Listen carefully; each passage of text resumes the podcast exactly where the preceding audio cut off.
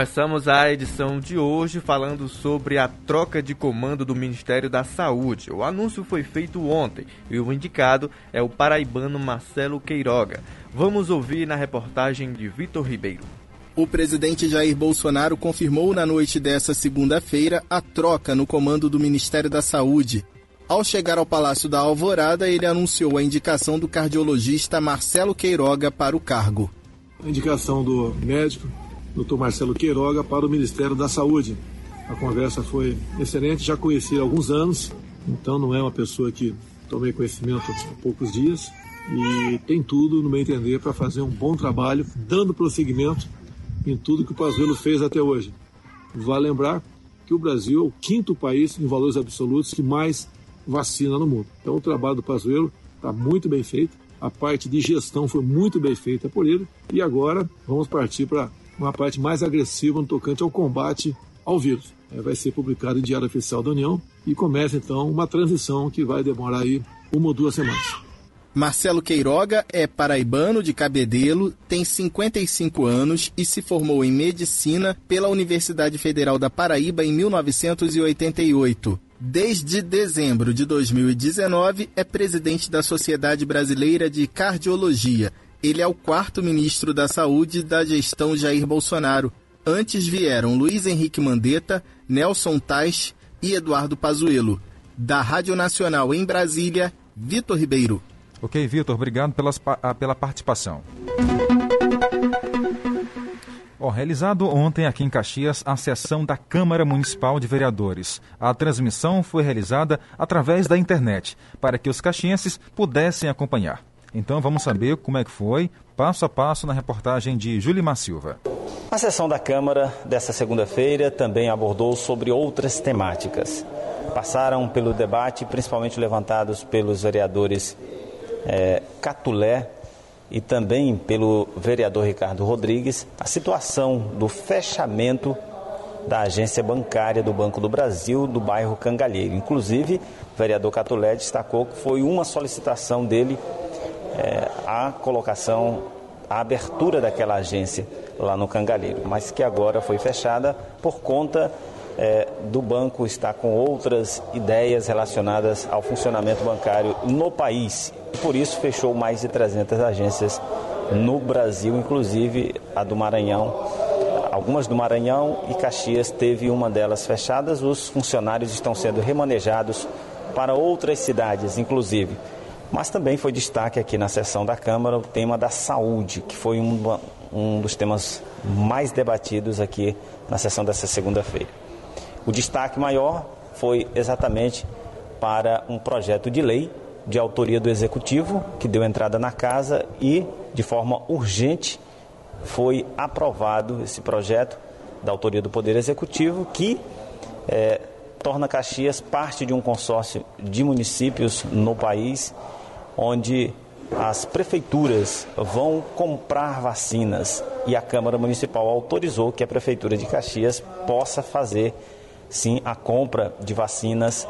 Essas vacinas passarão é, primeiro pela Anvisa, sendo aprovadas, assim elas serão enviadas aos municípios. O desejo é que esse pedido é, que essas compras aconteçam o quanto antes, o mais rápido possível. Nós conversamos sobre esse assunto com Teódulo Aragão, o presidente da Câmara Municipal. Ah, com certeza é muito importante. Né? No dia 4 de março, a gente fez uma recomendação ao Executivo Municipal para que pudesse comprar o mais rápido possível as vacinas. Né? É, e hoje, né, na sessão de hoje, o prefeito nos encaminhou o, o projeto de lei né? e todos os vereadores aprovaram a questão de extrema urgência, a questão da compra dessas vacinas, que possa chegar a, a, a Caxias o mais rápido possível. Deixa eu voltar a falar com a Tainara ali na redação.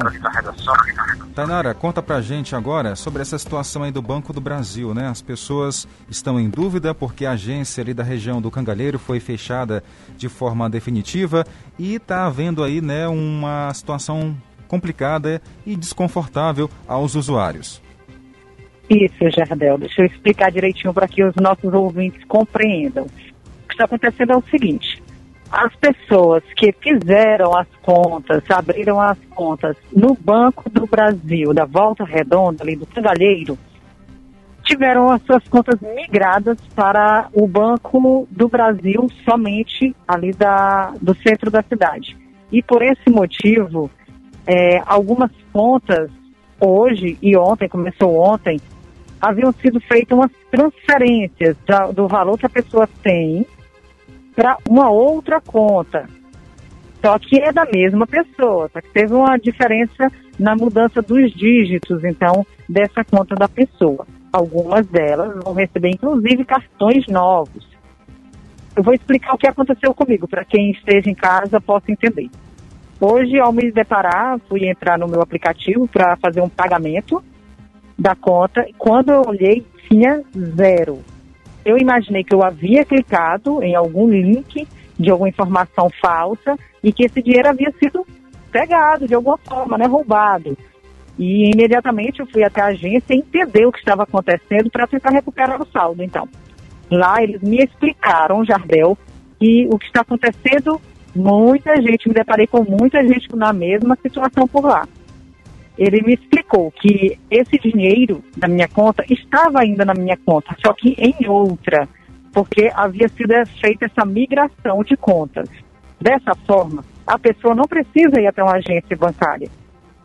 Somente você fazendo, puxando o extrato da sua conta com o seu cartão, ou até mesmo em algumas pessoas na biometria, no caixa eletrônico, pode estar conseguindo, é, nesse extrato, o número da conta, que já aparece bem em cima, a conta já é diferente. O número da minha conta, por exemplo, mudou. Antes era um e agora mudou um dígito. De algumas pessoas mudaram vários números. E dessa forma a pessoa consegue acessar o aplicativo com a mesma senha que foi feita no dia em que foi solicitada no Banco do Brasil ali do Cangalheiro. Então não precisa se desesperar e até uma agência bancária, você consegue fazer isso somente através também do caixa eletrônico. Algumas pessoas estão, inclusive, somente ligando, então, para o número é, 4001 0101, que é disponível do Banco BBB, do Banco do Brasil, para solicitar novamente esse número correto da conta. E ao entrar no aplicativo, não coloque o número, então, da conta anterior, coloque o novo número, ou seja, acessar uma outra conta. Colocando o número novo, a pessoa já consegue entrar no aplicativo e resolver todas as transições.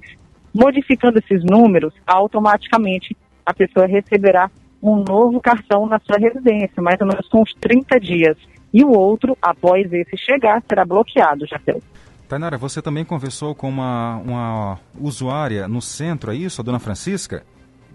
Isso, a dona Francisca, ela conversou com a gente porque foi pega de surpresa e vamos ouvir o relato dela.